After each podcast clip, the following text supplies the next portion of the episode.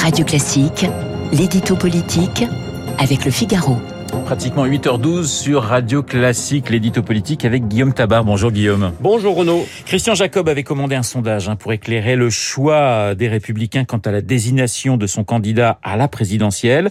Ce sondage apporte-t-il une clarification? Écoutez, non, et je dirais même qu'il ajoute à la confusion. Alors ce n'est pas l'enquête en tant que telle, bien sûr, qui est en cause, euh, mais le choix de la direction des républicains euh, qui a cru qu'il suffisait euh, d'habiller des choix politiques sous le masque d'un sondage pour trancher une question qui n'arrivait pas ou qui ne voulait pas trancher nettement.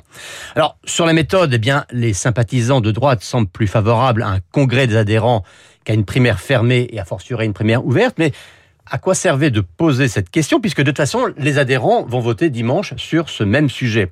Et puis il faut lire aussi le détail du sondage.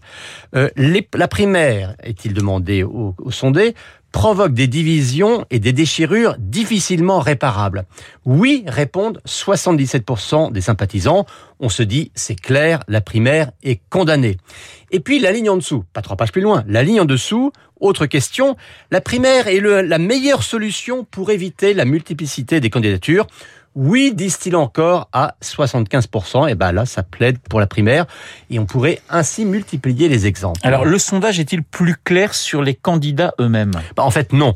Euh, les candidats, soit les électeurs de droite ne les connaissent pas vraiment ou pas assez, comme Eric Ciotti et Philippe Juvin, soit globalement, ils les aiment bien et leur reconnaissent très majoritairement les qualités requises. Alors, quand on rassemble toutes les questions on a bien Xavier Bertrand en tête, Valérie Pécresse en deux et Michel Barnier en trois.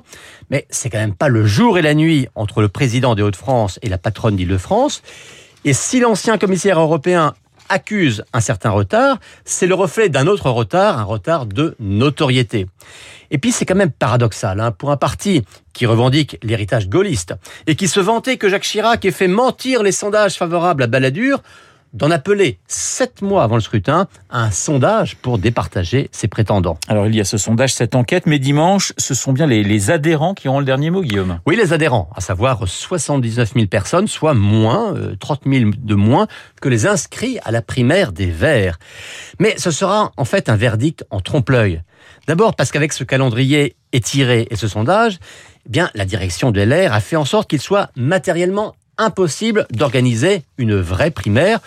On l'a bien compris. Tout est fait pour aboutir à un vote limité aux seuls adhérents. Ensuite, euh, une fois que cette modalité est choisie, eh bien, rien ne sera réglé, car on ne sait toujours pas si Xavier Bertrand acceptera finalement de se soumettre ou non à ce vote, et on ne sait pas non plus si Valérie Pécresse se résoudra à cette procédure croupion. Vous le voyez, hein, ça fait des mois que la droite ne parle que de procédure. Et pendant plusieurs semaines encore, au moins jusqu'au vote du 4 décembre, elle ne va parler que de ça. Et pendant ce temps, eh bien, la droite ne parle pas aux Français et elle laisse Emmanuel Macron, Marine Le Pen et maintenant Éric Zemmour battre seule la campagne.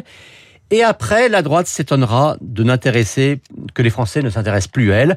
Peut-être qu'à ce moment-là, LR devra nouveau commander un nouveau sondage pour comprendre pourquoi. L'édito politique signé Guillaume Tabar.